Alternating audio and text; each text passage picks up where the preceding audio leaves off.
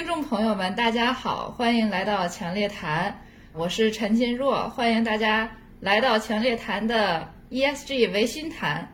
分舵。今天也是我们 ESG 维新谈分舵成立以后第一次四个人一起在录播，然后我这边也有小跑、刘行长和伊娃三个人和我一起来吧，小跑，大家好，坛主啊，说一句，热烈欢迎强烈谈 ESG 分舵成立。嗯，对，插播的呢就有两位小朋友，一位是肖小咬，然后一位是陈丽丽白，大家好，大家好。他们有可能会间断性的产生一些伴奏，对，除了四个人以外，可能还会有插播。嗯，啊，其实这一次的题目呢，有很多一部分是基于上一次我们讨论过的题目衍生出来的。因为我觉得上一次咱们聊的就挺开心的，然后很多事情就是没聊够，然后也没聊透。尤其是我觉着，反正就我个人来讲。最让我感触很深刻的就是刘航在最后说一句话，就是人生的感悟要自己去感，自己去悟嘛。因为这件事情呢，就让我想到了一个是在我们 ESG 的行业里，还有就是我们年轻一代就是如何去体验人生等等。其实很多的时候，我们都是在纸上谈兵，或者是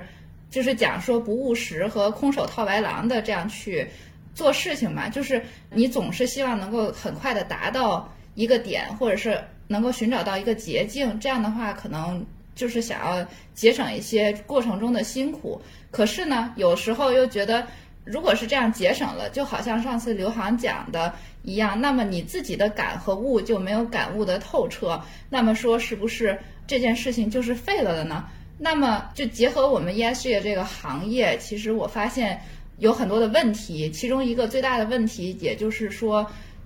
我认为我们在这个行业里面有一些假设条件就是错的，而这些有误的假设条件，就会让我们不自然的去形成了一种想要寻找捷径去达到一些目的和市场的期待的这样的一种行为吧。所以呢，我就想，就是因为上一次咱们聊的时候就说到，其实有很多这一种。特别有意思且活生生的例子，就是我可以从一个前几天我在新加坡的时候看到一个广告开始说起。就是前阵子去出差，出差的时候呢，就去了一个咖啡厅和银行相结合的这样的一个新形式的一个书店。就是说，它有书店，有咖啡厅，然后还有 OCBC，就是银行。哎，就是把这名说了，然后所以呢，就是 首先呢，你在这个咖啡厅，它有很多的这种就是可以站着的座位，而不是坐着的座位了。然后就是你可以买一杯咖啡，然后走进小型的这个书店里面去。然后这个书店呢，又连通着银行的那个等待区。我觉得本身的这个设计的目的挺好的。然后呢，在这个银行的等待区和书店相。交叉的这一块空间里面呢，它也放了很多椅子，然后在这个大屏幕上呢，就是一直在放 OCBC 的 ESG 和可持续报告方面的这个视频和影片，就不断的洗脑洗绿的这样的一个概念嘛。然后我就本来在那边坐着等朋友，然后等朋友时候就想说，那我就坐在那边就是被洗一洗吧。然后就在那边看这个视频，然后后来发现有两个 bug 吧，这件事儿。一个 bug 呢比较简单，就是这个书店的所有的书呢，其实它都用塑胶封了一层塑封，所以其实你是看不了的。就是如果你不买，你就没有办法看。然后这个塑胶的塑封呢，那其实也是一个不太环保的一件事情嘛。就是其实我们不需要。那就我个人总认为，知识就好像咱们最近说这个 Chat GPT 一样，就是知识是没有国界，而且知识是不需要用金钱去衡量的，因为它是。一些智慧性的总结嘛，那另外一点呢，就是我觉着这个看起来这个广告里面呢，其实很多的时候是给你呈现一个特别美好的一个画面，但是它的那个内容呢，却是好像在告诉我一件事情，就是你把这个烂摊子交给我就好了，其他事儿你也就别想了，就你不要想那些可能会刺激到你的道德和价值观的那些东西，就交给我们 OCBC 好了。就所以我就想从这一点开始来听一听大家对我这个经历的一些看法吧。为什么他让大家不要担心刺激到自己价值观的事儿，让 OCBC 做？怎么感觉好像是洗钱的广告？是洗绿还是洗钱？洗绿。就是说，OCBC 会帮你去种树，会帮你去做一些环保的事情，然后你不用担心，是这个意思吗？是的，就是说 OCBC 帮你去，就是你投资了一个 ESG 的一个产品，或者是一个银行 offer 给你的产品，然后你就是手捧绿色、环保绿色，然后其他的一些事情你就不用去考虑了。你就可以每天买十个塑料袋，然后到处乱扔 都没关系。你就可以在边上的书店买一本带着塑胶封套的书。我觉得这个挺神奇的，这个算是一个常态吧。首先，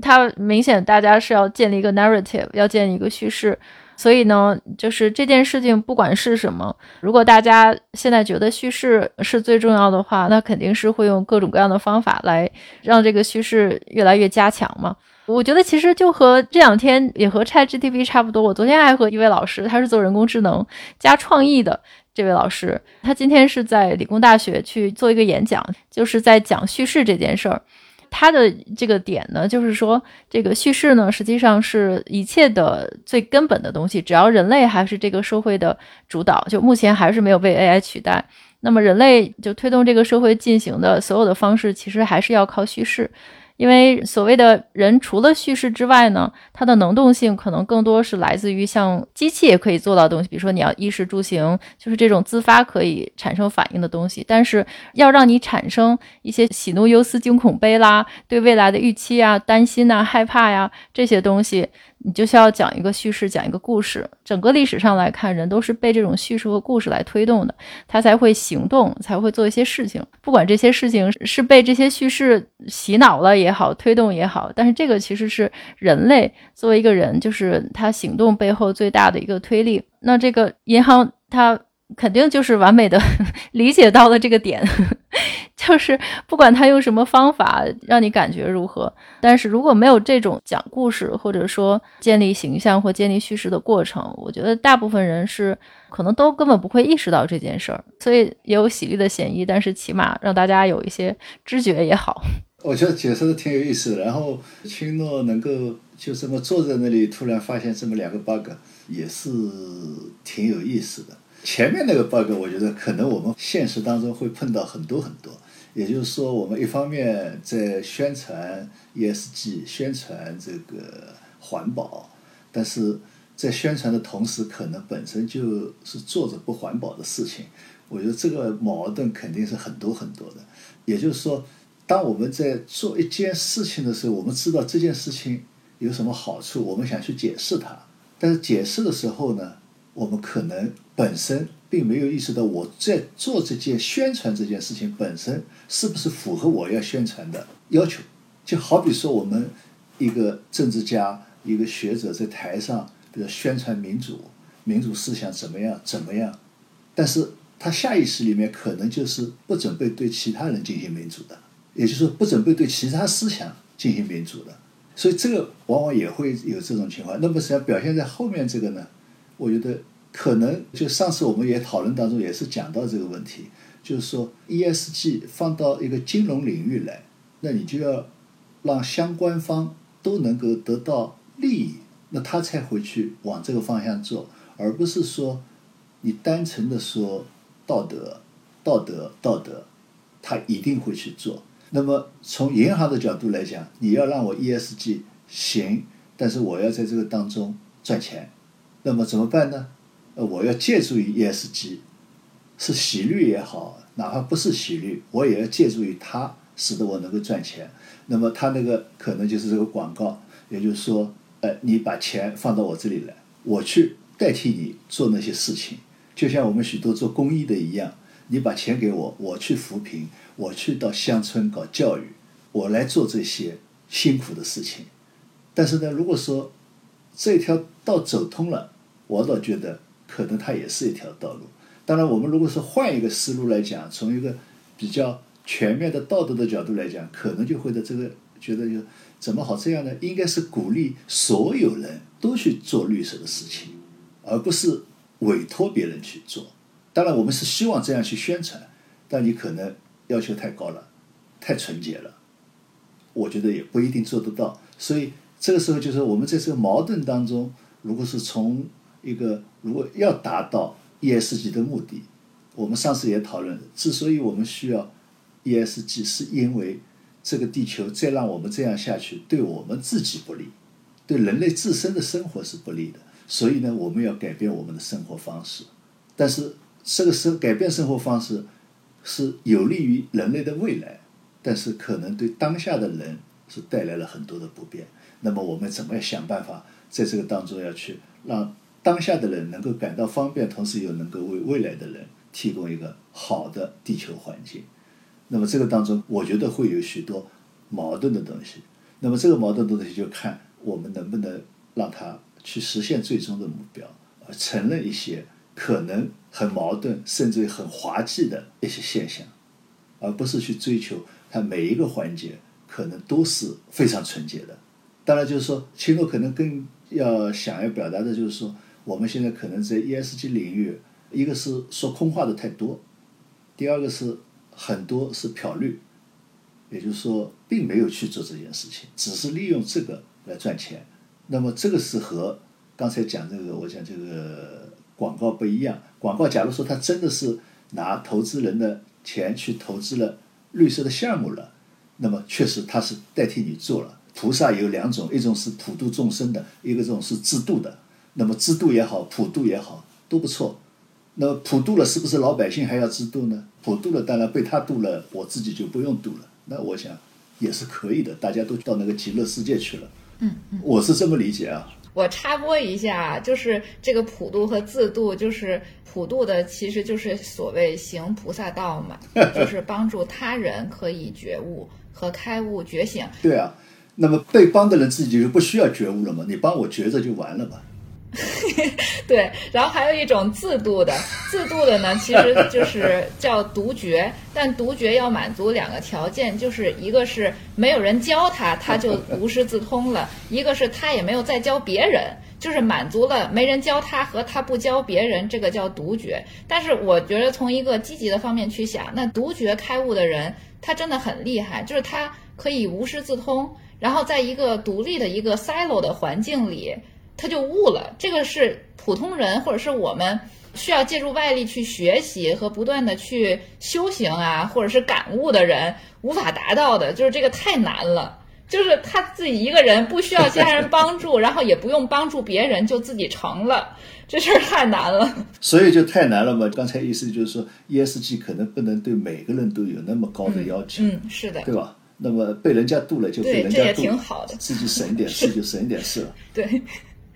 嗯，伊娃，我刚刚就是听到刘航这么说嘛，就是，呃，我觉得他真的是对银行的那个可能那个套路非常的熟，因为的确 OCBC 就是传达了一个信息，就是我来帮你做，你把钱放到我这边来，他的最终目的就是他要吸收存款或者是对你钱放到我这里来，对。对，就是，我觉得就是不管我们是说，呃，这个 ESG 的初心或者是怎么样。就是到最后，银行它就是要多拿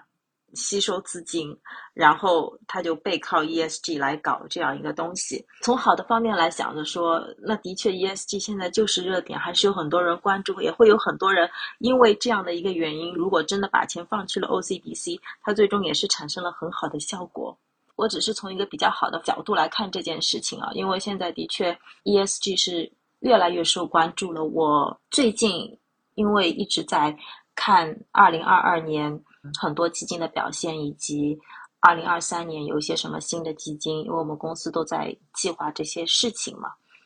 然后我那天其实也给清若看了，就是一家做专注于能源的交易的一家对冲基金，他们是有一个专门的气候变化的部门的气候变化研究部门。为什么呢？因为他们做石油、做天然气，所以对他们来说。气候变化导致的所有对能源的需求，或者是大家新能源，就是比如像电池什么的上去，对他们所有的能源的交易是会有非常非常大的影响的。他们甚至有一个子基金，就是拿了这整个的主题来做投资的。那然后呢，我今天还看了另外一个是关于对冲基金二零二二年和二零二三年的一个整个的一个市场调查，算是他调查了可能几百个基金经理和几百个 allocator，里面是有一个专门的章节讲。现在到底这些基金他们有没有把 ESG 放进他自己的研究的做决策的那个重要的因素里面？然后还有就是 allocator 他在投资那些基金的时候会不会看那个基金在 ESG 上的投入？就是全部都是说会有，以及其实就是你把这整个的一个这个 ESG 单独的列出来做一个调查的问题，这正是本身就已经很说明问题了。就是这个市场对于这件事情的关注度，已经可能要比我们一两年前，可能已经是翻番了。就是如果要量化的话，我可能就是要比青若想的更乐观一些。就基于我最近看到的一些信息，对，其实我的确发现，就是这个市场，我们可以分成两个部分嘛，一个部分是公募的，或者是就是。在公开市场上有交易的一个方面，可以算作是私募，就是我们主要做的这个市场嘛。那其实，在这几年的时间里面，就是关于这些公开市场发行的股票还有债券嘛，它其实现在有很多的这种提供数据的公司了。前天我参加了一个这个 ESG 专业方面的一个演讲，就是我是演讲之一。包括我这几年就是为 ESG 的它这个共有基金什么这些进行评选，我就是发现，如果要是一个做得好，就像是伊娃讲的一样，它有专门的部门去研究 ESG 是如何就是应用在它公司所有的金融产品里面的这种公募基金和共有基金来说，它其实是会去大量的借助不同的这些数据提供方，然后从这些数据供应方里面。再去看他们如何迎合自己的这个投资策略，并且如果比如说你的投资策略里面有一些缺口，或者是一些数据和新闻是这些数据提供方都没有办法供应给你的时候，他们往往还会再加入自己的一些数据和分析，这样就会形成一个相对于三年以前的市场吧，相当全面的一个 ESG 行业的分析。和报告，并且结合他们自己的投资策略嘛。那在这个方面，其实我也挺乐观的，就是看到很多公司真正的把这个事情就是开始应用下去了。那对于投资人来讲，和这些打算就是 convert 去这些 ESG 方面有投资的这些客人来说，那的确是一个很好的事情。但是我从另外一个角度，我悲观的角度来说呢，就是我看到很多的。我们市场的这些所谓的人才，就包括咱们前两天几个人一起沟通的时候，还说到，就是现在 ESG 行业的工资一下子涨了好多嘛。那么好，对。可是说到这个呢，我们有没有得而配位？我觉得大部分情况下是我们自己在这几年的时间里并没有，就反正至少我看到市场里并没有很多的人有在认认真真的学习 ESG，学习如何通过投资绿色而帮助投资人去赚钱，然后并没有这种认真的学习，而只是比如说我考一个牌照什么的。当然，我不是说考牌照不好，也很厉害了，但只不过他们没有真正的把这个。学习如何应用和实践 ESG 当做一个需要自己去不断的持续的去学习的这样一个主题，所以我总觉得现在这个行业里面虽然薪水已经提高了，但是从能力的角度上来讲，能够真正达到这样的一个给一家银行或者给一个机构在 ESG 方面创收和获取更多的客源的这种真正有实力的人，还是仍然是。之前三年、四年以前的那些少数，因为我在这个亚太的这个 ESG 市场里面也待了有五六年了嘛。那其实，在这个比较 top 的这个方面，这些人还是这些人。当然了，这个市场的确扩充了很多的劳动力和人才，这个是肯定的。这里边得分成两类啊，我永远是那一类，就是觉得这件事儿第一离自己比较远，而且 ESG 这件事儿咱们其实也讨论过很久了。我身边有很多朋友在香港，也是做，比如说做买方的、做固收的基金经理的。每次跟他们聊 ESG，我前两天还跟两个朋友，他们是也是做固收投资经理，就是前几年是一直在买中资美元债。这两次每次见面聚会吃饭，大家总是也会聊到 Green Bond，会聊到 ESG，但是他们的角度是这个市场实在没有什么好主题了。那 ESG 是唯一一个还能说得过去，然后政府又大力支持，就还是有点题材的，所以呢，他们也在买，但是实在是有点鸡肋，因为对他们来讲，他们有这个盈利的 KPI，但是你买的话呢，又不会太帮助他们实现 KPI，所以说。刚才我觉得刘院长和这个青若讲那个菩萨那件事，虽然我不知道这个佛教用语怎么说，但是我觉得这个世界上的大部分人还是没有办法自度吧，就是至少是对于 ESG 这件事儿，因为这件事儿实在是离自己太远了。我刚才听你们讲的时候，我就在想，那世界上是什么样的人能够自己悟到 ESG 是特别重要的？我一定要用尽 全身的力气来把它发扬光大。我想可能只有。我之前在泰国住过很多年，那个芭堤雅那个地方，曾经有一段时间就是在曼谷周边，它的水位线就是海位线，它升的特别快。就是曼谷，就我们坐飞机降落的时候，经常可以看到，就是曼谷那个城市的周边，它很多的房子和田地都已经被淹了。我刚才就在想，应该是住在这个地方的人才会自悟吧，因为这个跟他已经是密切相关，他房子都被淹了一半了。那他每天看着这个海水一天一天天的往上升，我觉得他是真正涉及到自身的安危的，所以他自悟了。那么对于其他人来说，大部分人来说，我还是持续我上次的那个观点，因为离你太远了，在没有跟你直接相关的情况下，突然间悟出来，就是我一定要。当然这件事是很好的，这个理念很好，但是这个理念是别人告诉你的。就第一，你自己没有天天测量地球的温度，然后你也没有天天去北极看冰有多少融化，这些理念是别人告诉你，就是保护地球，ESG 是好事。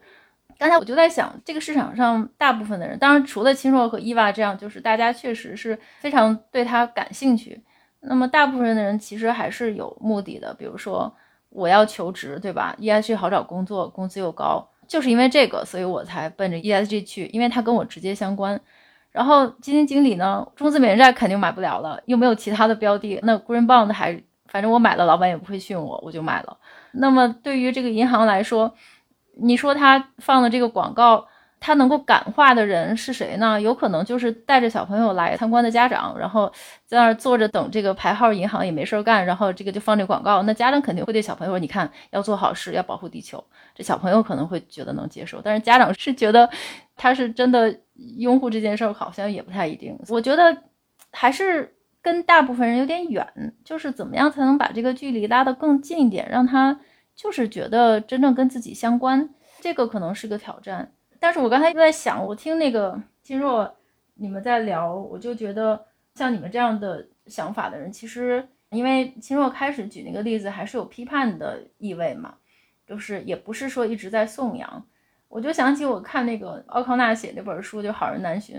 那本书，他就是讲了一个一家人，就是那老太太是一个特别信基督的人，基督是他一辈子的信仰，因为他从小就被人告诉他，就是说上帝是存在的，你一定要这个信基督，信这个耶稣，信基督，要不停的跟别人讲，就是信仰基督，你会得到什么来生好报。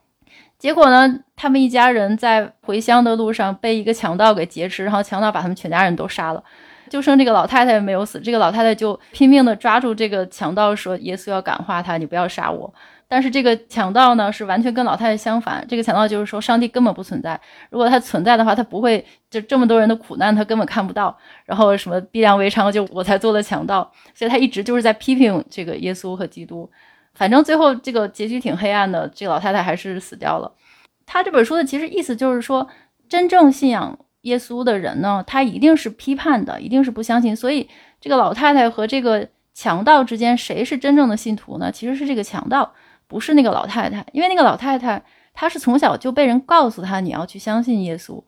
那么这样的信仰是你没有经过自己的人生的感悟，你没有在某个时刻一定就是想让上帝来救你，但是上帝没有来救你。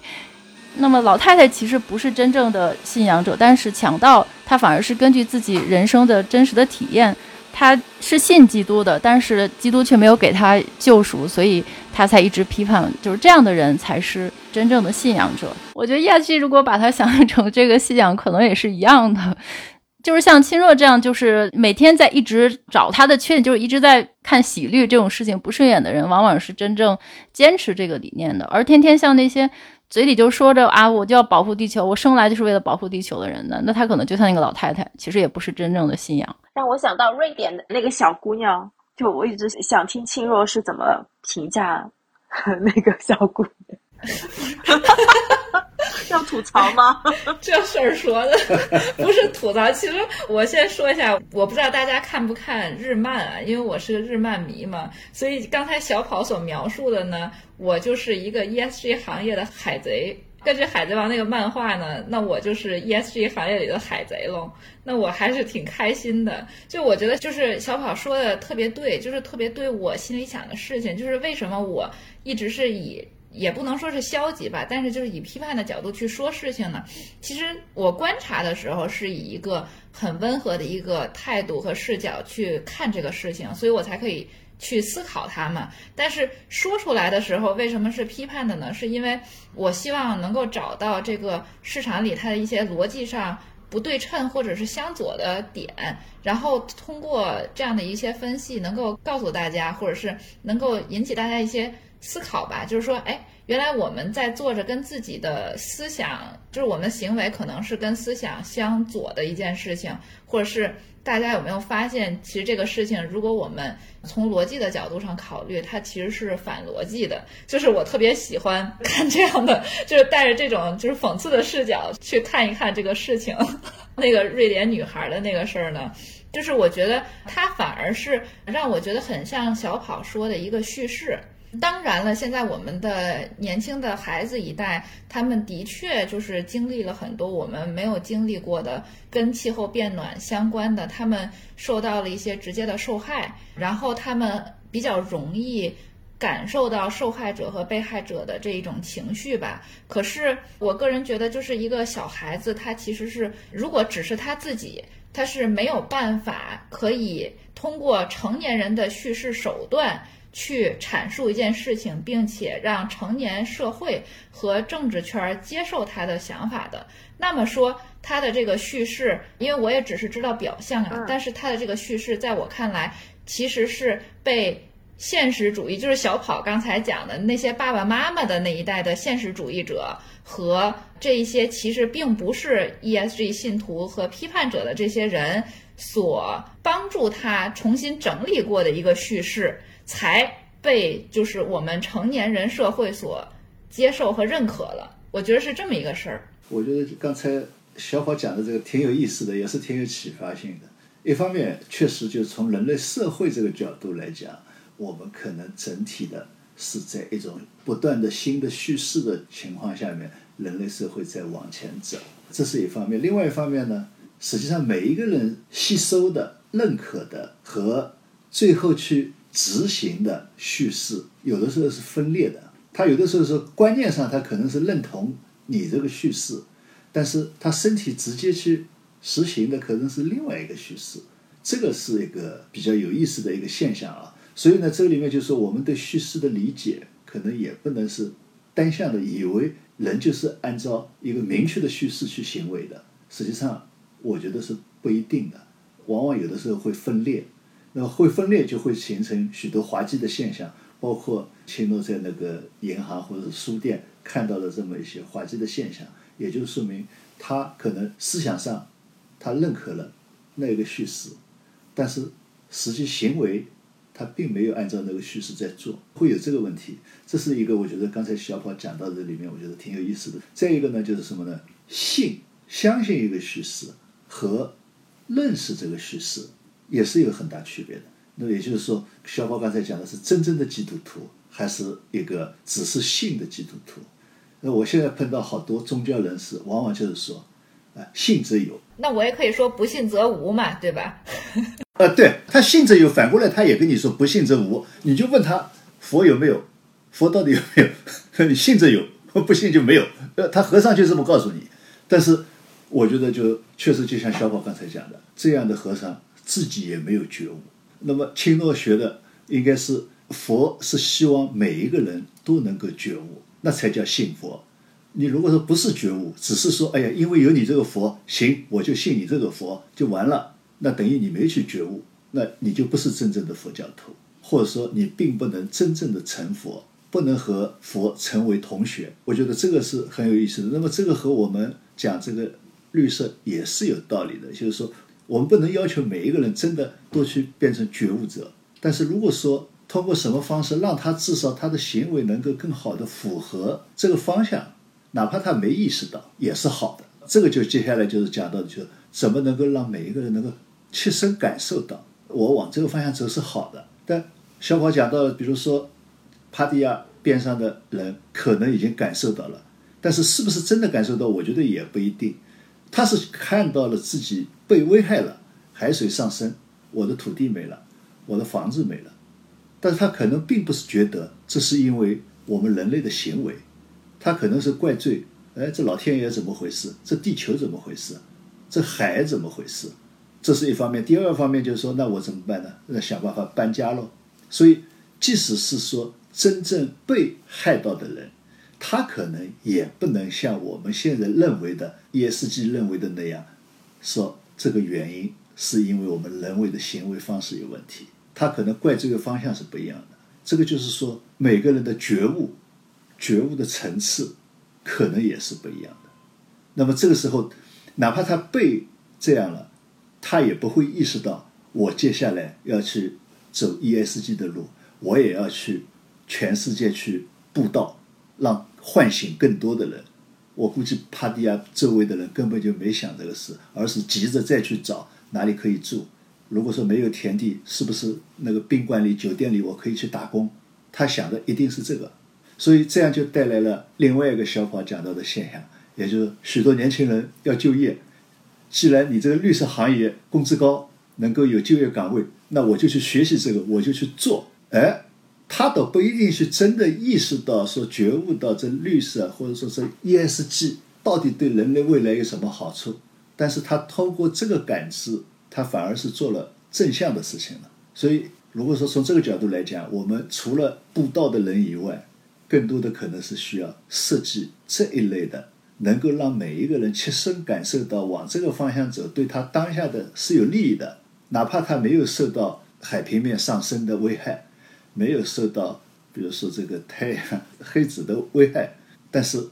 他因为感受到进入这个行业能够有更好的收入，能够更好的改善自己的生活，这个可能是从叙事角度也好，从人类的感受角度也好。这才是最好的方法。嗯，我插播一个，就帕蒂亚，我们继续说帕蒂亚，就是因为我们投资过一个基金管理人，他是巴蒂亚人，当然了，他平时也住在美国和其他的地方呀。但恰恰帕蒂亚人，他并没有在四五年以前意识到什么是投资，像我们说的影响力投资和 ESG。但是呢，我们公司的团队跟他沟通，然后逐渐让他就是上 ESG 的报告，然后给我们投资人什么的做 ESG 的报告，甚至是现在，不管是这个基金管理人还是他太太，两个人都在做绿色环保的东西和环保材料啊等等吧，完全就是成为了 ESG 的真正信徒。这中间这个过程，其实我觉着就是像刘航说，让帕蒂亚人意识到。帕蒂亚的水上涨了的归因是气候变暖，就是让它归因成功才是这个事情的关键。所以现在这个确实就是确实很难。我觉得就像青诺啊，像这个伊娃在做这个一线，在做这些事情，我觉得很难。我前段时间我也接触了内地的这些绿色行业的这些，他们也觉得非常难。某种程度上来讲，做环保一块的基本上是没有钱赚的。那么从国内来讲，环保的上市的有四十四家，但是二十四家是破发的。原因就是说，做环保的，它基本上是每一个项目不具有可持续性。就是说，项目本身，也就是投这个项目就是投这个项目。你去做一个水土改造啊、水系保护啊，像这个项目做出来很好，甚至于这个地方也变成了一个旅游小景点。但总体上，作为我去做这个项目的公司，投入了这些资金。然后我得到的回报最多就是政府买你这个服务，买完了就买完了，我就结束了，然后就没事了。我要另外再去找一个项目，所以它不具有这种持续性的回报。就做一个项目是一个项目，这个项目能赚多少钱就赚多少钱，到此为止了。那么现反而是那些什么呢？相当于就这一段时间比较火的新能源啊这些，呃，它因为可以商业化，可以持续性的。一个项目投下去，它变成一个不断的创立的一个项目，它就起来了。所以这个里面就是说，在统一的我们讲 ESG 也好，绿色也好，这个概念下面，可能还要对不同的行业去做一个分析，在这个当中去找到一种机制，让它都能够赚钱，而且能够持续性的赚钱。包括就是说，青诺讲的那个帕蒂亚的朋友，他不仅是认识到归因到海平面上升是我们人类行为造成的，同时，如果说呃这些投下去确实还能赚钱，还能让他在美国住着，呃不用回帕地亚去住，那么这个才会更好。对，其实刘航说这个可以找到可商业化和可持续性的项目嘛，就是我们在做影响力投资，就是说要找到可以赚钱而且符合它风险回报的这个类型的这个投资和商业和项目，我们才愿意去投资嘛，才符合我们投资标的。但这样的话，真的是我说实话呀，就是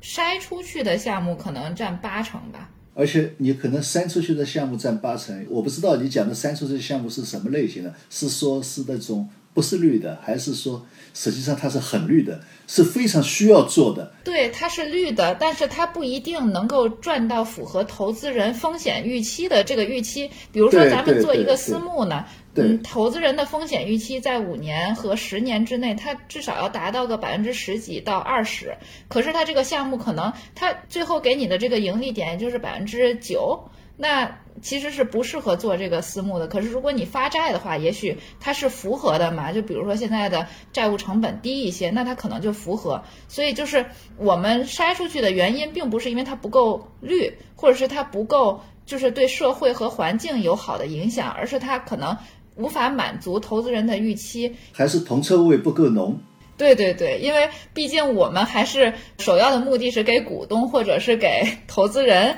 赚到应得的，这个不就是要符合刚刚刘航说的一样，把利益给到他，不然的话他也不会愿意去做这个事儿嘛。那那些那那些钱的，那就只能靠政府补贴了，是吗？我也想问这个，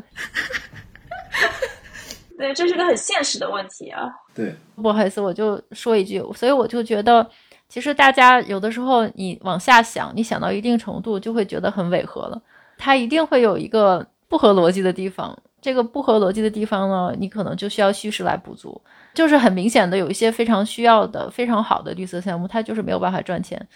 但是它又非常值得做，这个投资期又特别长。那么在这种情况下，你怎么给自己做的这件事情，比如说影响力投资和 ESG 投资，来把它正位呢？对吧？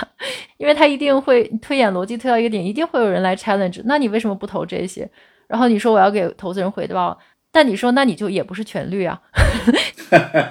我给大家举一个例子，看看大家能不能发散一下思维啊。这个也是我最近开始悟到和就是思考的事儿。同样是在新加坡，就是我看到一个，我记得是中国的一个就是研究团队，它生产的一种砖，它是根据那个 3D 的模拟，然后这个砖呢只是适合铺在就是新建的地铁里面的，因为它这样的话，当这个列车开进来的时候，它会自然的形成一些风洞效应，所以就会把自然的把这个新鲜的空气流通进去，然后把这些个陈旧的空气再流出去，所以就形成了一个自我呼吸循环的一个系统。它首先它这个砖是环保的，然后呢，砖的这个角度和它铺起来的这个方式是根据它 3D 模型就是重新设计过的，所以这样就可以导致它这个空气不断的流通。当然，这个事情其实在四十年以前，就是有柬埔寨的这个建筑设计师已经给他们那个皇家歌剧院是这样设计的了。但是，就是说到它这种设计呢，当时我想了两件事，一个是像欧洲这种老牌的国家，比如说英国，英国地铁有一百来年的历史了，就是如果我要是把它所有的拆掉重建，那没有必要，而且挑费很大，这就是咱们说那个废弃资产，废弃资产的花费它是很大的嘛，就 stranded asset。所以像伦敦那种，它以前把这个地铁里面可以当防空洞来使的这种地方，那其实我不需要这种就是纯环保、纯 ESG 的这个科学和技术，因为我反而需要的技术是如何可以让这个呃废旧的污染的这个系统升级成一个可循环的系统，这样的话就会减少它的污染。而就是像咱们这个中国的这个团队，得奖，那为啥？是因为那个红点设计嘛，其实它是工业设计奖，所以在新加坡、美国都有它的那个展览厅。我是去那儿看的，但是咱们这个中国这个设计团队设计的这个呢，这个技术就特别符合我们发展中国家那一些，尤其是城市的地铁线路不是很发达的这些城市去建设地铁。那它一上来，它就已经跳过了那一个工业污染的那个环节嘛。所以我就是发散一下思维去想这件事情，就是说，也许我们所说的这个科技很好，但是它应用在一个发达国家和发展中国家，它产生的效应。或者是是不是真的需要，它又是另一个问题了。我就给大家抛出来这个问题：投资这个砖赚钱吗？这个砖你就是建设的时候会需要吗？等于它是一个工程材料吧？对对对，就是建材。嗯，我觉得这个建材，这最关键的就是，对投资人来讲，就是赚不赚钱。但是建材其实一直是在升级换代的嘛，虽然就是说它可能是一个更环保的。但是它的成本是不是就会比别的高？或者说，就还是回到这个问题嘛？就是那如果它就是比别人高，但是政府想推，那就是政府会不会给补贴？那是一样的，因为其实新能源能起来，也是因为一开始政府就是给补贴，然后新能源车就是可以直接有牌照。就是现在我就觉得科技的进步实在是太快了嘛，那很有可能，就好像我觉得从从材料来说。日本的建筑材料肯定就要比中国的要先进，人总是会往一个用更好的东西来发展的嘛。我总是觉得说，我们还是会升级换代的，去用一个更好的、更环保的一个材料。因为你如果把环保变成一个指标的话，来判断一个材料好不好的话，嗯，然后我再反问一下，就是再抬个杠，就是为什么呢？是因为我觉着，首先升级换代这件事情在发展中国家挺容易的，因为咱们的城市基础设施。没有这么复杂，但是如果要是放到比如说德国或者是英国还有法国这种地方，它因为工业革命之后发展的是比较成型的一个状态了，所以对于它来讲，它就是升级换代的这个花费是很贵的。而且现在就是伦敦地铁的确在升级换代嘛，它从郊区开始做这个升级改造工程，但其实。就像意外奖一样，它政府要给出很大的补贴。那给出很大的补贴原因，就是因为它老旧的这个一百多年的这些个设施是没有办法匹配现在的科技的。所以在我的一个就是矫情的一个角度上，我就在想这件事情，就是也许科技的发达直接替换掉上百年的这些个硬件产品，并不是发达国家现在需要的东西。为什么想到这件事儿呢？就是现在有一个词儿。就是在我们这个 ESG 的这个行业里头，叫做被迫转型。其实现在欧洲的能源市场呢，是在被迫能源转型的，就是都是被逼的，而且就是被逼得很惨、很痛苦，也没有一个出路。所以他们其实也陷入了一种两难，只是跟咱们发展中国家和亚太区的这种两难呢，其实不一样的。比如说现在菲律宾，它涉及到的一个问题，就是因为现在比如说全世界的这个产业链都就是回到自己的国家去嘛。然后现在就是这个棕榈树和棕榈油又被宣传成是违背气候变暖原则的一个产品嘛？那所以像是菲律宾这一种就是生产很多棕榈树的国家，那他们其实就是失去了很大一部分的收入，而这个国家本身还是有很多的人们处在这个极度贫困的状态下。那他这个也是个被迫转型，可是对于他来讲，他的这个被迫转型其实是一个短期痛苦和一个长期利益的一个，就是长期被迫转型之后达到一个工业发展的一个水平的这个一个短期和长期之间的一个博弈吧。所以在我看来，这个问题就是我想表达啥呢？就是像刘航说的一样，这个是否有可持续性，而这个可持续性如何？表现在我们不同的社会结构和社会现有的状态下，可能是不一样的。呃，这个是的，就是说，刚才秦诺讲的这个现象，不仅是我们讲所谓的这个被迫转型这个问题。说句老实话，在这个当中会有好几个矛盾。就你刚才讲一百多年的地铁，如果说它现在还能在运转，并且能够满足现代人的生活，你如果去改，有可能。本身也是不环保的，彻底的改可能本身也是不环保，这是一个。第二个就是说，又是一个矛盾，所谓人类文化的矛盾。这么一个有历史文化的东西，你把它改掉，彻底改掉，那么这个文化传承到哪里去了？又会变成另外一个矛盾。那我就这我也想起来，比如说我们苏州，苏州现在变成一个最大的工业城市了。当初它也有这个问题，就是说老城怎么办？要大量的拆迁，把许多这种以前的这个水乡的这些白墙黛瓦都要拆掉。好多文化人士都呼吁不要拆，不要拆。又拿北京那个城墙做例子，那现在也有人在讲北京的城墙拆掉破坏了文化。所以当时苏州也碰到这个问题，这里面又碰到就像刚才小跑讲到的这个切身感受的问题。我们原农行嘛，农行有苏州分行，对吧？就问苏州分行的朋友，哎，你们对这个问题怎么看？他你们他说你们说话都很简单啊，这个文化要保存，这个风景要保存，我们都用的是木桶马桶，你们来用吗？我们都在用煤炉，你们来用吗？这是一个很现实的问题。当时代往前走了，当我们的技术往前走了，原来的东西是毁灭好还是不毁灭好？这又会碰到，它也是一个 ESG 啊。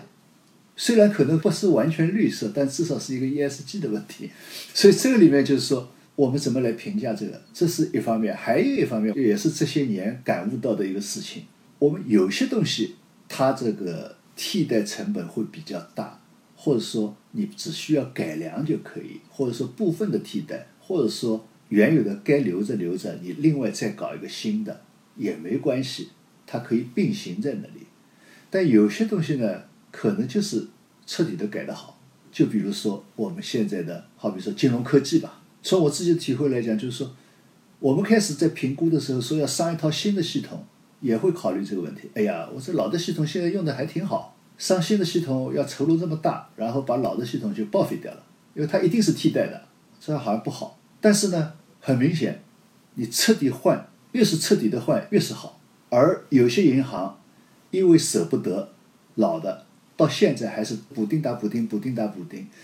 等于说是一套原始的系统还在那里摇摇晃晃的在用，但是它毫无疑问用的是很不顺、很不畅。因为我没总结出来啊，但是我觉得有些东西你就是需要彻底的毁灭原来的，完全换新的，而且要换得越快越好。就像我讲的现在所谓的金融科技这一块，就是要换得快，要不然你迭代你根本跟不上，跟不上你就效率啊、灵活性啊这些。应用的体验啊，你就都跟不上。但是有些东西，比如说刚才青诺讲到的地铁这个，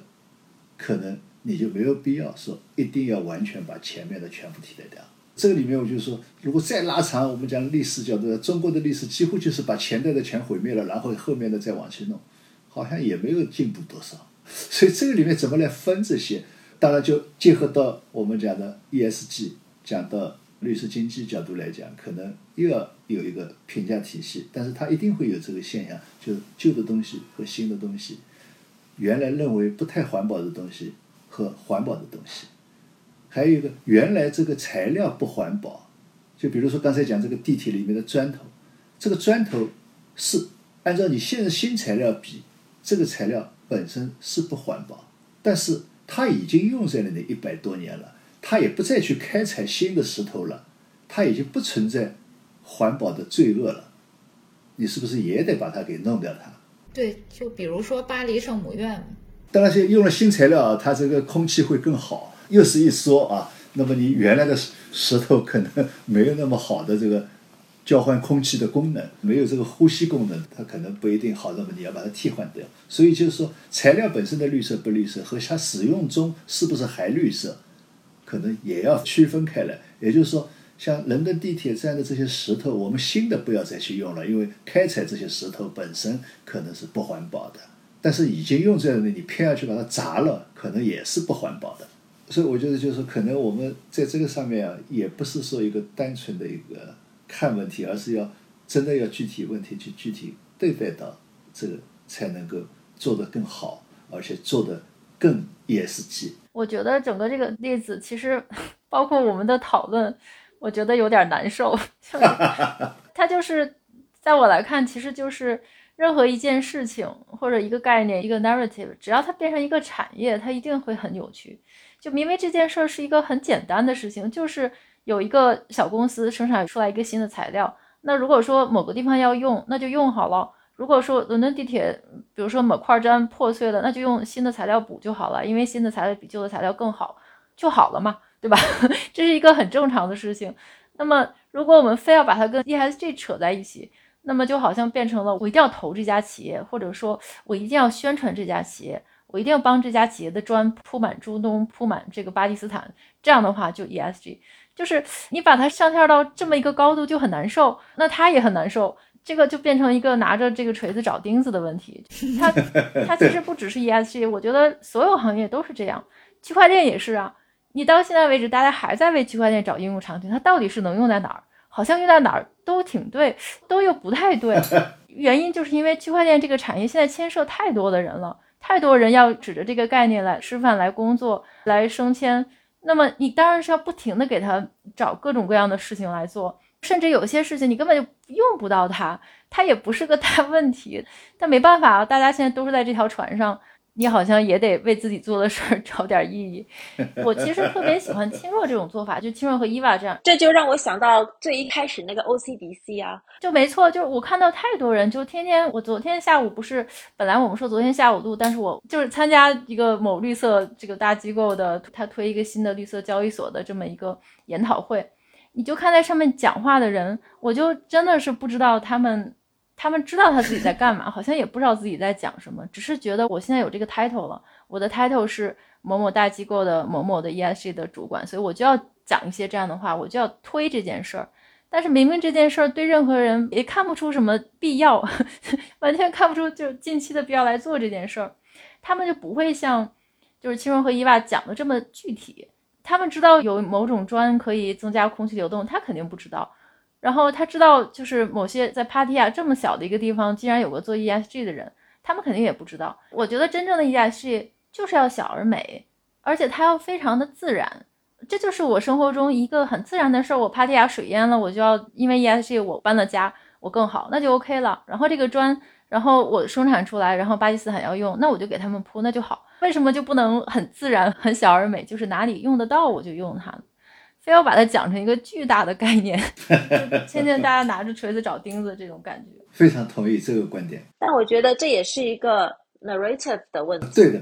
这才是悟到了，然后占据了道德的高地。对呀，哎，觉得很奇怪，就很多人他也不知道什么是影响力投资，或者到底什么才是 ESG，他可能就知道减碳、卖卖碳排放。我是觉得挺难受的，天天听他们讲。那个，我这边有伴奏声音已经 响起了，希望大家不要太介意。我特别喜欢小跑说的这点，就是为什么不能够自然一些而做小而美？就是我不是拿着锤子找钉子，而是。这个钉子放在哪儿，我就先去锤一下哪儿，对吧？插播一个，就是我最近在看一个节目，叫《万里走单骑》第三季呀。这个它里面有这个单院长，就是前故宫博物院的院长，然后他就有很多这种像刚刚刘航讲这个例子，就是传承本地的一些文化和文脉的这种，如何让它与现代的社会更好的结合，就是让人们生活的更舒适的一种结合方式。就不是说我几十年以前用的这些个马桶，我现在还在用的这一种啊，这个就是落回到小跑说的这一个点，就是我们其实可以把它做的小而美，就是哪里需要什么，我们才把这个东西用到那个地方。我觉得这个是一个特别好的角度吧。对，就是自然一点。哎，虽然嘴里这么说，但实际上也在做着那种拿着锤子找钉子的事儿，就觉得这个没办法吧，这个为生计所迫。嗯，我再扭转一下咱们这个话题，就是上次小跑跟我说了一句话，我觉着我也特别认同和感动。就是小跑说，你只要 in the game，不要登出就是最好的。当然，有的时候你没有做主线任务，对，但我也没出局。我觉得这句话对我也有很大启发。对，但其实这个我忘了那天咱们俩聊什么聊到这儿来的。那我就觉得挺适合 ESG 的，它也是贯彻小而美的理念嘛。就是这就说到那本书也挺著名的，好像前一段时间很多人在写这个书评，就是叫做《有限游戏和无限游戏》嘛，叫什么詹姆斯什么什么的那个人写的这本书，就大概意思就是说，这世界上有两种游戏，一种是有限游戏，一种是无限游戏。有限游戏呢，你的唯一目的就是要获胜；但是无限游戏呢，你的唯一目的就是要让这个游戏。不结束，就是要继续进行。有限游戏的目的就是输赢，所以它一定会有结束，一定会有结局。因为一旦分出胜负，这游戏也就结束了。所以这就是一个矛盾，就是你参加一个有限游戏，你有一个明确的目的，我就是为了取胜。但是胜利呢，就意味着结束，就是说大家都想取得胜利，所以说他都想做的完美。但是如果你做到完全的完美，每次都胜的话，那么这个游戏也就不存在了，因为只有胜没有负，它也不是个游戏。所以说，胜利的欲望反而就让自己成为胜利者，其实它这是一个逻辑上的一个谬误嘛。但是反而那种无限游戏，就刚才秦若说的，我就是不登出，意思就是说我还是 stay in the game，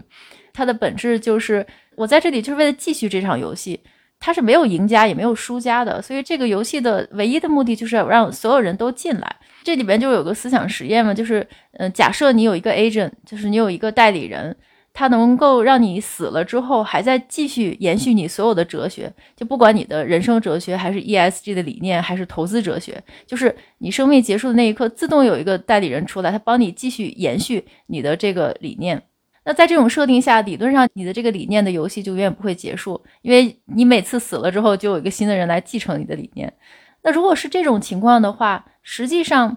你自己的生和死根本不重要，你的生命只是一个启动，是为了完成一个能够高度生存的这么一个系统的第一步而已。而你的后面这个代理人的这个设计，他怎么才能一茬一茬的帮你接下去？就这个的设计才是最重要的。回到咱们 ESG，我觉得。如果大家就第一非要把它变成一个目的，比如说几几年要完成，这个不是说国家政策不好，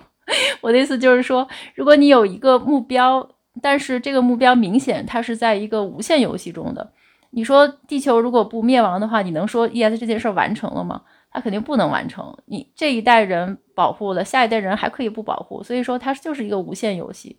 那你如果说想玩这个无限游戏的话，你需要怎么做？你肯定是需要设计一个机制，能够让你的代理人一茬一茬的能够接下去。就是不是说咱们这一茬大家觉得可以用环保砖了，但是你换一茬，你死了之后，你代理人就完全做另外一件事儿。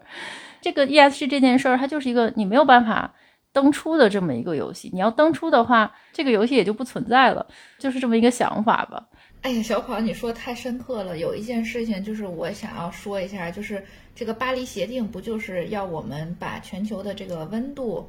的上升，就是保持在一点五或者是两度以内嘛？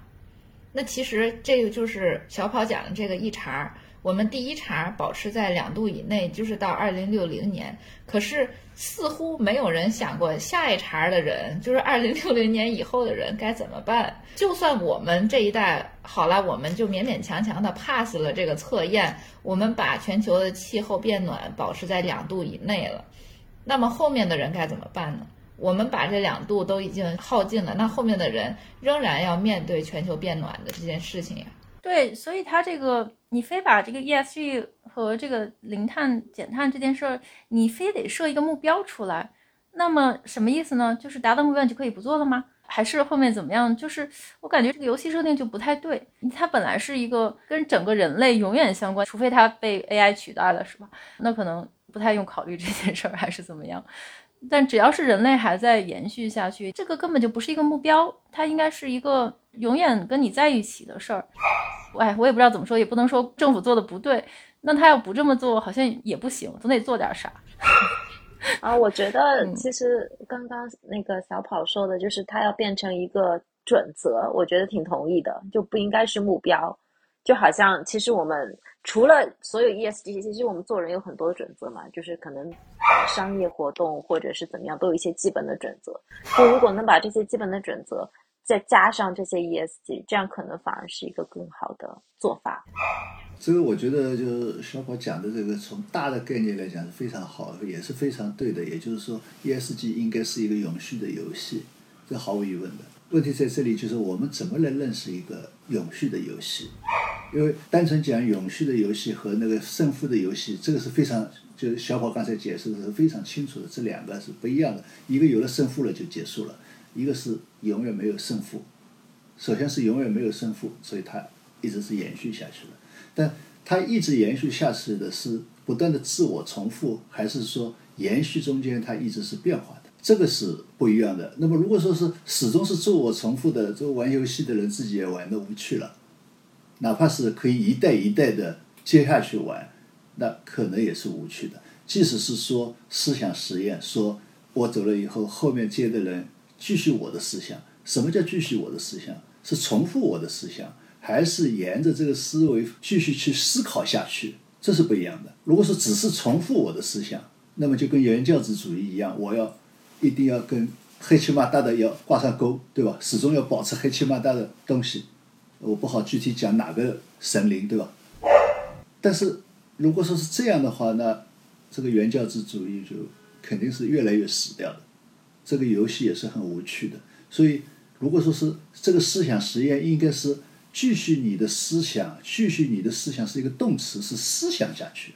而不是说名词继续继承你的思想。对对，特别同意。对吧？是一个动词，是我还要继续想下去，按照你那个想法，我要继续想下去，而这个想下去是不断有新的想法，而有新的思想出来。但是呢，这个可能某种程度来讲，就是说，或者说这个思想实验是有点一以贯之的，也就是说，从我这个开始是一条线下去，但是呢，他的思想是越想越深，越想越开阔的，那么这个游戏才会能够持续下去。所以说，虽然没有胜负。如果说你这个思想自己死掉了，那也是一个胜负，虽然没有对手。嗯，所以应该是一个持续的游戏，是一个不断的向前、不断的变化的游戏，那才是会持续下去。那么在这个当中，刚才这个青诺就讲到有一个所谓阶段的问题，那么它就需要有个阶段，所以目标本身不应该是胜败本身。如果说把目标本身当做是胜败本身，那也就是小宝讲的。over 了就结束了，那就是不是一个可持续的游戏。那么如果说这个目标只是一个阶段的目标，它并不是说这件事情做到这里就拉倒了。那么这个可能我们对这个目标要从另外一个角度来看了。嗯，所以我觉得这个两种游戏，我觉得是非常精彩的一个说法。那么如果说我们能够顺着这个思路再往前去思路，而不是说只是停留在它两个游戏上面，那么说明我们是在玩。永续的游戏，而不仅仅是说我翻炒了他的思想，而是说我用他的思想，我继续思想。我觉得这样才是更好的，也是 ESG 应该要做的事情。嗯，我们直到现在终于聊出了一个有点像结论或者是总结的一个经典了。对，刘行长说的很对，因为有限游戏其实它的核心在规则，就是刚才伊娃讲的规则。有限游戏的规则是固定的，它就这么一个规则，所以它能分出胜负来。但是无限游戏它之所以分不出胜负，就是因为它规则会变。如果说这个规则不变，你早晚大家能够分出个胜负。但是 如果你规则变，就是我今天打你两拳你赢，明天我打你两拳你就输，就或者说明天打你三拳你才输，就是它只要规则不断的变的话，它的目的是让这个游戏继续下去，永远分不出胜负来。就一旦胜负清晰，游戏就结束了。所以统一留言讲，就它不是重复过去，它其实是一个创造一个保持开放的未来，未来是一定要开放，那么规则必须不断的变。对我刚才。就听您讲，我就想到，我刚才其实在想这个 ESG 怎么样才能有个无限游戏？我就想，它如果说能够变成一个大家头脑里像传宗接代这件事儿一样的思想，反正人在世界上一定要传宗接代，我一定要生个孩子。那么，如果是能够变成这样的思想，好像就能延续下来，跟人一样。但我后来想想也不对，因为现在大家不愿意生孩子，就是 现在愿意生思想。嗯，但后来我又一想，好像也不对。其实不是说大家不愿意生孩子，只是这个生孩子这个 purpose 变了。就原来你是为了传宗接代，但是现在似乎是为了这个，确实是有这样的，就是杀时间，就是自己到了中年危机，实在不知道追求什么好，又不想天天九九六，就不如生个孩子，然后分散一下注意力。就我有好多朋友就是这样，这这个扯远了。我的意思是说，就是人类这个物种，它之所以一定能够延续下去，它有各种各样的魔音，让它。持续 延续下去，那它其实只是魔音不一样，但他这个行为是一直会这么延续下去的。回到 ESG，就是说，我们可能这个魔音和这个叙事要不断的变，然后这个规则也要不断的变，就是为了让这件事儿能够持续下去。嗯，我在想啊，就是其实小跑说的无限游戏的这个概念，其实更符合我们人类社会发展的规律。那么，既然人类社会是要这样去发展的，因为我们都永远是处在这个无限的游戏里，就肯定这个游戏有接盘侠，因为不管我们的出生率有多低，还是会有人在这个游戏里面吧。就是我是说人类社会的这个游戏。那么说，既然 ESG 也是一个就是。如果我们不去搞 ESG 的话，像前面两次我们讲到的，那我们人类会是那个自取灭亡的，而不是地球。那所以说，ESG 应该是朝向社会发展的方向的这个无限游戏去尝试寻找它变化的规则，因为只有这样的话，它才可以保证人类社会的这个游戏还在永续的进行，而不是自取灭亡了。对。不仅是要改变规则，实际上是要创造规则，要创造各种各样的规则，让现在不赚钱的 ESG 也能够赚钱，那它就能够永续下去。啊，伊娃，我觉得大家都说的非常的好。我们说太多了。没有，不是我这边网络有些刚刚不稳定，我现在坐在我的路由器旁边。找到了一个永续的方法。然后我就听大家都就刚刚，其实我这边很很断断续续。那我大概的大概明白，就是说大家在说这个永续，其实我刚刚就是这个意思。虽然就是零碳啊什么的，只是一个阶段性的目标，但是我觉得比较好的就是现在真的是外面教育就是铺天盖地，以及我们对孩子的教育真的是很多，这个是一个影响观念的事情。虽然就是我们。从窄的投资来说，像青若去做影响力投资，它真的一个项目一个项目的看。我现在也逐渐的习惯了，看一个基金的时候，也会看一下它有没有 ESG 的指标，甚至于看一个公司，看它有没有 ESG 的。我觉得这些都是潜移默化的社会上的 narrative，还有这些。那么多好像看似无用的宣传工具，在慢慢产生的正面的影响吧，说明还是有希望的。对，我觉得我们今天时间差不多了，我再举一个例子，想说明一件事情，就是有的时候，往往一个戳你一下，或者是棒喝一个人一下，会产生特别好的效果。就是我之前大概在新冠之前的那一年吧，应该是一八年的时候。我去了一趟卢森堡，参加他那个全球的金融可持续的一个峰会。然后呢，我在那边除了有看到咱们国内一家银行以外，其他银行都没有看到。然后我们那个会场呢，在卢森堡，它的一个就是音乐厅，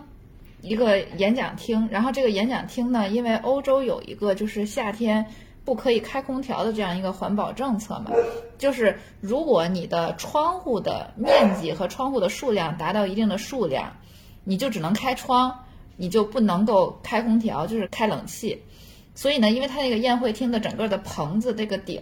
就好像一个温室一样，所以它全是窗。所以呢，根据欧洲的规定，就不能够开冷气。然后呢，卢森堡的那个经济部的部长就来这边讲话的时候呢，大家就都是站着。然后你想一下，就是我们都每一个人就像一颗韭菜一样，站在一个温室里面。当时那一年就是欧洲最后达到了四十六度高温的那一年，当时我们已经是三十多度的高温了。然后我们所有的人都在那边烤韭菜，金融部长就站在那边就讲说：“那我们都说有气候变暖，然后有温室效应。”那我们现在就是处在这样的一个环境下，当时给我一个感觉就是这件事情如果剥去了我们所有的可以享受的、可以去寻找的舒适感以后，那么我们所看到的那个最丑陋、最刺激到我们的那个气候变暖的那个对我们切身的那个影响，当时大大的就是刺激到了很多很多人，因为其实欧洲平时的环境也是很优美的嘛。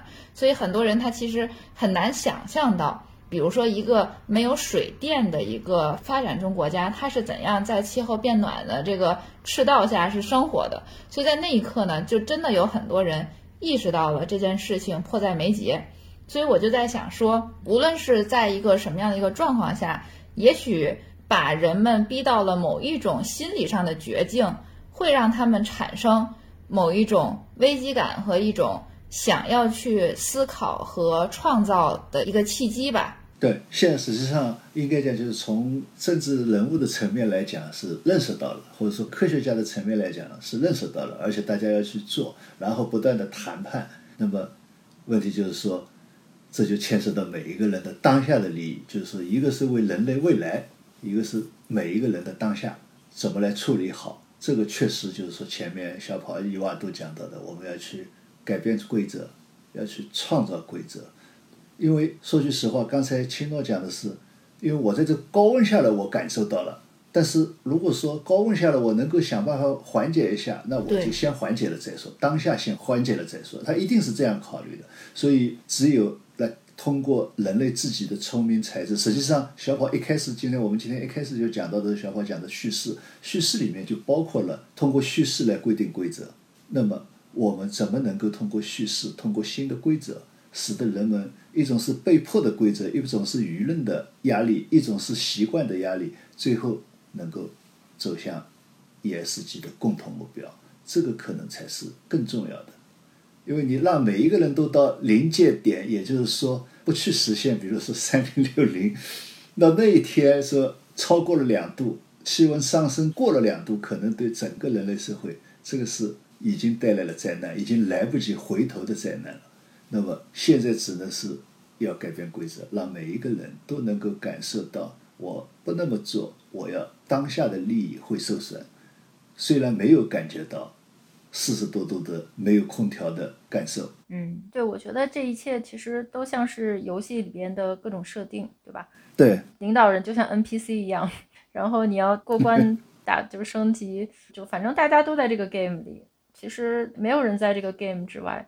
只不过是大家通关的方式不一样，但是人类的命运都是殊途同归的嘛。对，伊娃，所以我觉得我们在这里不断的讲，也是会对这件整件事情产生很正面的影响的。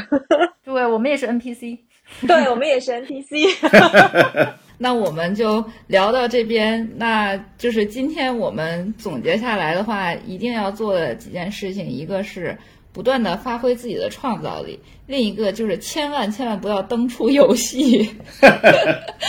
然后就是第三点也很重要，就是作为一个 NPC，我们要有作为 NPC 的一个自觉性。对，是的，有 NPC 的觉悟吧。